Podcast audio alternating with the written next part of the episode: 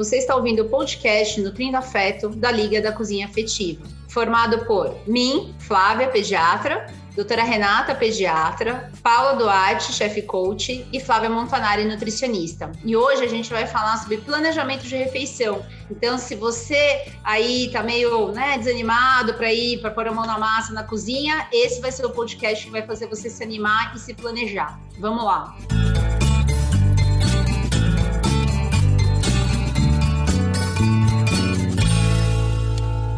Pessoal, eu, Renata, que trabalho com medicina culinária há cerca de 14 anos, percebo que a grande dificuldade das pessoas de irem à cozinha é a questão do, da falta de planejamento. Todo mundo acha nos nossos cursos que é, leva tempo cozinhar, que é difícil pensar no cardápio no dia. Ai, já pensou cardápio para todos os dias na semana, cozinhar diariamente é muito difícil. Então, eu queria aproveitar a expertise aqui da Paula, nossa chefe coach da Liga, e da Flávia, a nutricionista, para ajudar a gente com dicas fáceis e práticas uh, para a gente entrar na cozinha sem medo e começar a elaborar refeições mais saudáveis para a família. Fica um detalhe aqui: não precisa necessariamente se cozinhar todos os dias, precisa começar. Então, às vezes, eu vou começar isso num dia que é mais fácil para mim, num fim de semana, para depois isso ir ganhando prática e ir ganhando os outros dias. Paula e Flávia, é com vocês agora. Então vamos lá. Eu sou a Flávia, nutricionista. É uma das maiores dificuldades que a, as mães dos pacientes têm em elaborar os cardápios, né, ou, de, ou ter uma uma rotina alimentar mais saudável e possível em casa, é iniciando como planejar esse cardápio. E antes de qualquer coisa, eu vou deixar algumas perguntas aqui para vocês responderem, porque do início até o final, até a gente elaborar qualquer receita, a gente vai ter é, o papel e a caneta, caneta vão ser os nossos maiores aliados. Então, primeira pergunta: quantas pessoas tem na sua casa? Todos almoçam e jantam em casa? e quantos levam marmita para o trabalho, e se tem crianças em casa. Então, essas perguntas iniciais já, já dão um norte para a gente de quantas refeições a gente tem que fazer é, na semana. Então, quando a gente pensa no planejamento é, de carápio, eu sugiro sempre que faça apenas de uma semana e apenas de uma refeição. É, ou café da manhã, ou almoço, ou jantar. Não é isso, Paulinha? Isso aí, Flavinha. E o que, que é interessante? A gente pode tirar um dia também na semana para deixar alguns alimentos já pré-preparados. Né, alguns legumes já podem ser picados, é, alguma carne pode ser deixada marinada, é, existem alimentos que eles podem ser feitos e porcionados e congelar. Né? Por exemplo, a quinoa, que é um alimento que a gente é, até trouxe uma receita bacana no, no nosso Instagram no último sábado. A quinoa ela pode ser é, cozinhada, né? A gente refoga ela com alho, cebola, como se faz com arroz, coloca água e aí ela cozinha. Você pode fazer uma quantidade maior e congelar, aí tirando conforme você for usando. Dá para fazer, é, usar no lugar do trigo, no quibe, dá para fazer o bolinho de quinoa, dá para usar no omelete, dá para usar é, na salada, comer fria também na salada. Então, o planejamento, é, ele inclui é, é, também alimentos já pré-preparados e alimentos prontos que podem ser congelados, né? Aqui a intenção, gente, é vocês entenderem que é tudo que colocaram na nossa cabeça de dificuldade para cozinha e de que é mais fácil você pedir um delivery, não tá certo né? A gente consegue sim fazer um planejamento com alimentos que tenham a ver com a nossa rotina, é, com o nosso hábito, sem que isso roube o nosso tempo. A gente fala muito disso, né? Mas eu não quero perder tempo na cozinha, mas é, você se nutrir adequadamente, você está ganhando tempo, ganhando tempo de vida, de qualidade.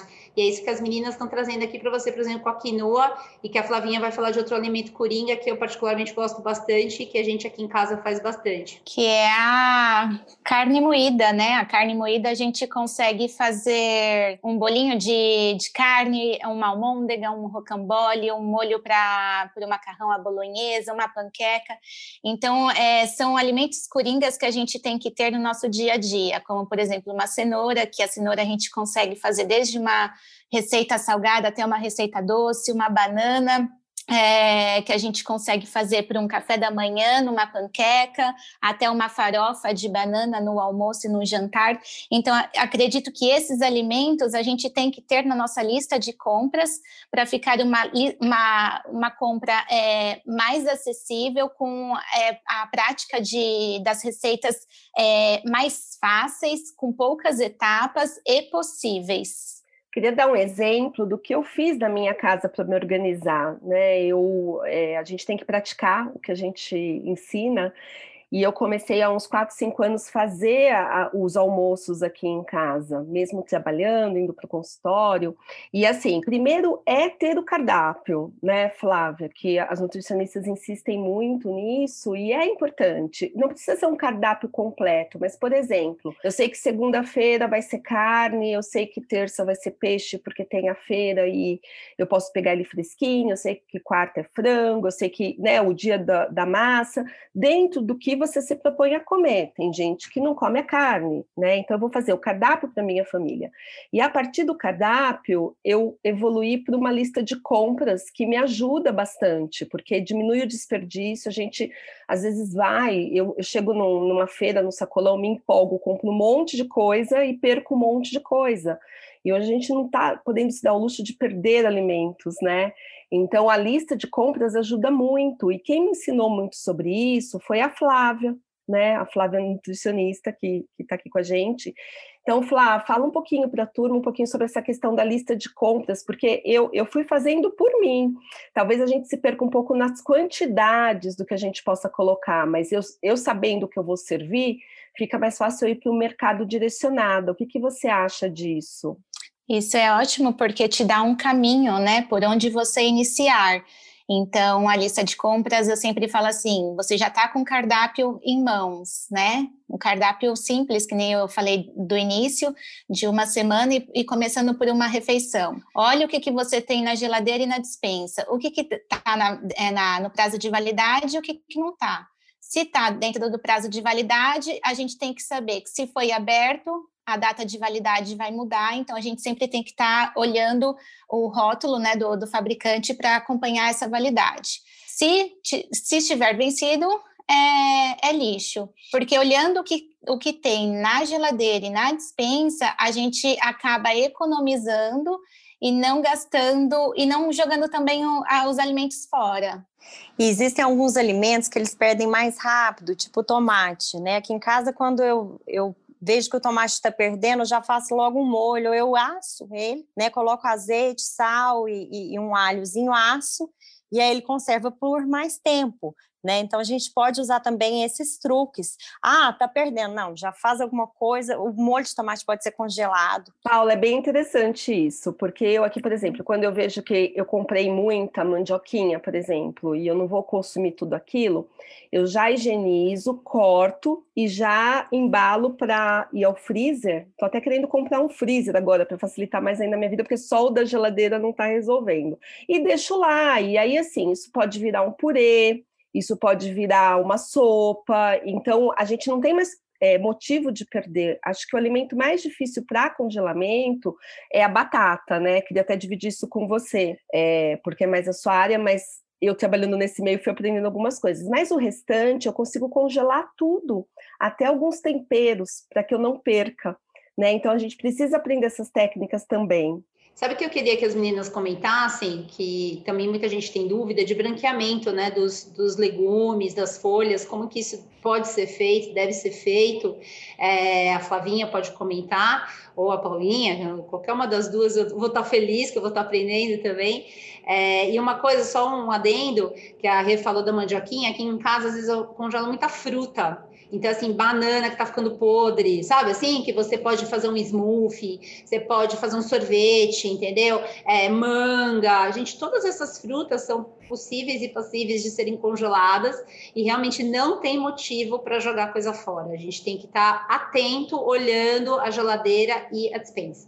Inclusive, Flá, Flávia, é, a banana nanica, né, é, é a, fru é a, única fruta que tem um emulsificante muito parecido com sorvete de massa, né, é o, o emulsificante natural. Então, é, se você congela ela, e depois bate, ela vira literalmente um sorvete delicioso. Então, eu acabo sempre orientando as mães nessa época, principalmente nessa época de muito calor, que se você não consegue armazenar corretamente um morango, ele acaba é, ficando mais mole. Então, antes de você jogar fora, congela o morango, congela a manga, congela a banana, que você consegue bater e fazer vários sabores de sorvete. Falando então do branqueamento, é, o branqueamento é a técnica super simples, super prática, mas necessária para a gente é, parar né, o cozimento, porque é na temperatura morna que as bactérias adoram. Então, por isso que a gente sempre fala que tem que tomar muito cuidado com é, aquele feijão que está em cima da, do, do, fogão, que você finalizou o cozimento e ele está lá é, esfriando para depois colocar na geladeira ou no freezer, ou então algum legume que a gente consegue é, é e deixa lá esfriando. Não, a gente não pode deixar esfriando. Então, a técnica do branqueamento é a seguinte: por exemplo, o brócolis. A gente fez o brócolis, cozinhou o brócolis na água, né? Então, a, o branqueamento a gente vai dar aquele sustinho. Ou num bowl cheio de água, a gente imerge o brócolis, dá o susto, uns 30 segundinhos no máximo, e depois você já coloca ele num saquinho ou no potinho para congelamento. Lembrando que todas as vezes que a gente congelar, a gente tem que etiquetar, colocar qual alimento que está sendo congelado e a data que está sendo congelada, porque uma vez congelado, depois a gente não consegue saber ou identificar que alimento é aquele que está no potinho ou no saquinho de congelamento. Então, ao invés da cozinha nos dar um susto, nós vamos dar um susto nos alimentos. A gente, a gente tem que pensar assim, gente, a gente é mais forte. Isso, e uma coisa que eu queria trazer também, agora a gente trazendo para o nosso, pro nosso foco né, afetivo, quando você, a gente for para a cozinha, primeiro a gente levar as crianças à feira, né, antes de ir para a cozinha, é, ir junto, a família escolher né, os alimentos e resgatar também é, às vezes receitas, receitas da avó, da tia, receitas de quando vocês moravam em algum lugar e aquilo te lembra e, e, e trazer isso, né, na hora de ir ao mercado, de ir à feira e praticar todo mundo junto na cozinha. Inclusive, aqui em casa, é, eu até faço isso com as meninas, na hora de eu fazer o, a, a, o preparo das refeições, né, o pré-preparo das refeições, é, a minha pequena, principalmente, ela adora. Então, assim, ajuda a picar, né? Lógico, assim, às vezes é uma fruta, uma coisa mais simples. É, trazer, envolver é, a criança também nessa organização, é, botar a família toda, que aí não fica pesado para ninguém, concordam, meninas? Inclusive o montar a mesa, né? É, a gente também come com os olhos. Então, eu sempre falo que o planejamento das refeições está desde a, o momento, né, do planejamento do que você tem em casa, do que você quer consumir naquela semana, até o momento que você vai preparar e distribuir aquela refeição para a família. Então, uma mesa bem posta, é, estar é, à mesa com a família, inclusive já foi um, pod, um dos podcasts, né, que a gente já falou, estar à mesa, isso faz um bem danado para todos nós.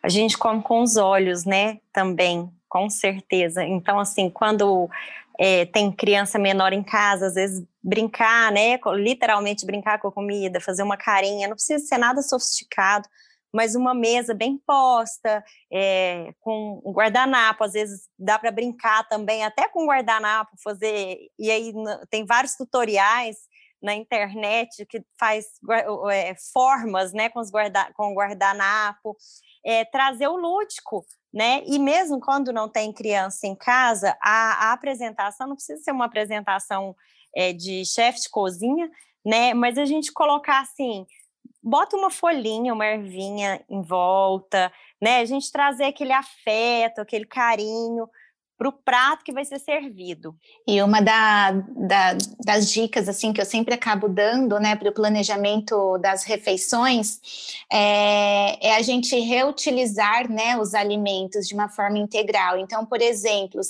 é, se a gente colocou uma alface uh, na segunda-feira, uma couve na terça, um brócolis na quarta, uh, um, uma beterraba na quinta, é, na sexta-feira a gente pode estar tá fazendo uma torta de legumes. Então a gente pode estar tá colocando nos últimos dias da semana preparações que a gente consiga reutilizar todos os alimentos ou a sobra dos alimentos, que não é sobra, né? Nessas sobras, entre aspas, é, tem muito nutriente.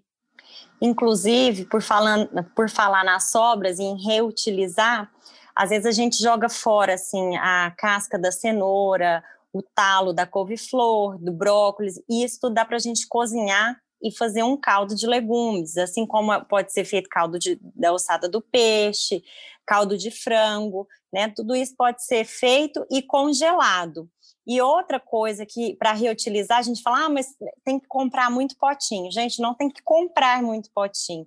A gente compra já palmito, óleo de coco, né? Tudo vem em vidro, então a gente pode já reutilizar esses vidros é, para congelar um molho, é, arroz, quinoa, carne moída. Faço muito isso aqui também e passo para as minhas alunas. Uma coisa que eu queria comentar, ah, eu utilizo muito de palmito direto aqui, acho que tudo que eu tenho aqui é de palmito, Paulinho. Mas uma coisa que eu queria falar, é, pensando no planejamento aqui, na no medicina do estilo de vida, é a gente ter meta, né? E é uma coisa que a Flavinha falou no começo, de, de entender o processo na casa de cada um. E aí, alguém que está ouvindo pode pensar assim: poxa, gente, mas eu não cozinho nada, tipo, zero, eu não vou para a cozinha de jeito nenhum.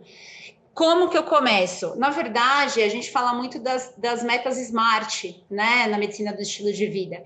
Então, são metas que têm que ser é, mensuráveis, tem que ser, tem que ter um significado para você, tem que ter um tempo determinado, né? Não pode ser assim, ah, eu quero cozinhar. Isso é muito aleatório.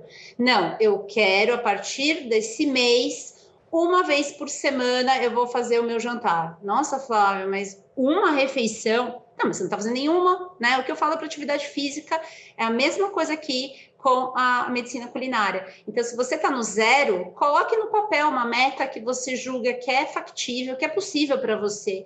Com essas super dicas que as meninas deram, tem mil possibilidades. Você vê que dá para fazer, que não é demorado, né? A gente tem que se planejar e ter essas metas palpáveis para a gente poder se animar e cada vez cozinhar mais e depender menos de comidas prontas, de delivery, etc. Flávia, e o importante é que o cardápio seja simples, principalmente se você não tem habilidades ainda. Então, não achar que o cardápio tem que ser do outro mundo. Às vezes a gente olha uma receita na internet e fala, gente, eu não sei essa forma de preparo, eu não sei o que é uma cocção, eu não sei se vai dar certo fazer esse, esse passo. Então, faça coisas que tenham poucos passos, né? Que seja fácil e que dê possibilidade a dar certo. A outra coisa é, se não der certo, faça de novo. Eu estou falando com experiência própria, faça de novo, porque a prática traz é, é, é, essa qualidade, esse diferenciado. Então, não desista porque você tentou uma vez fazer um arroz e ele ficou empapado. Diminua a quantidade de água da próxima vez, vai ver onde que você errou a medida. E para quem tem poucas habilidades, seguir receita é essencial, né? Não adianta achar que eu vou fazer de cabeça, que eu vou mudar, não vou pôr a manteiga, vou pôr o óleo vai dar certo. Eu sei porque eu tenho um marido que faz essas trocas. E eu falo, olha, quando a gente não tem tantas habilidades, siga a receita ao pé da letra e receita simples, não fique inventando moda. E depois com o tempo você vai gostando, vai se envolvendo e aí você pode aprimorar. É isso, Rê. Eu sempre, eu sempre brinco e falo que não adianta você que nunca ferveu água para o chá querer fazer um ovo Benedite, não é mesmo? Então começa pelo ovo cozido. Ah, mas não é nada. É sim, já é uma meta, já é uma hora que você ver que seu ovo, daqui a um dia você vai começar a, a, descobrir os pontos do ovo cozido, entendeu? E aí, cada vez que você acerta, você vai se desafiando e se desafiando, isso é muito gostoso. Inclusive, no nosso e-book Essência, tem várias receitas que a gente pode estar tá colocando no nosso dia a dia, receitas super fáceis, práticas, possíveis e deliciosas. Então, é, se vocês não adquiriram, é, corram lá no, no no link da, no perfil da, do Instagram, que tem o link, link para compra. Inclusive, tem várias receitas que a gente posta semanalmente no perfil da Liga. E no livro também tem, é, a gente tem mais esmiuçado, né? O passo a passo, os utensílios que podem te auxiliar, que, que de fato auxiliam é, as pessoas a cozinharem mais em casa e a se organizarem, não só utensílios, mas como as dicas e as práticas diárias, né? Bom, gente, eu aprendi bastante, com certeza vocês também. É, espero que isso tenha é, feito vocês sentirem vontade de ir para a cozinha cada vez mais. Essa nossa intenção aqui com planejamento de refeições. Lembre-se, metas pequenas, um milímetro por dia, que a coisa vai fluir, tenho certeza. Vocês ouviram o podcast Nutrindo Afeto, da Liga da Cozinha Afetiva. É, todas as quartas-feiras, um episódio novo. Semana que vem, vocês vão começar a passear pelo Brasil. A gente vai começar pela Bahia. Vamos falar um pouco de regionalidade, da cultura e da comida como é, formas de se conectar. E a gente espera vocês. Acompanhe a gente nas mídias sociais, arroba Liga da Cozinha Afetiva. Até lá!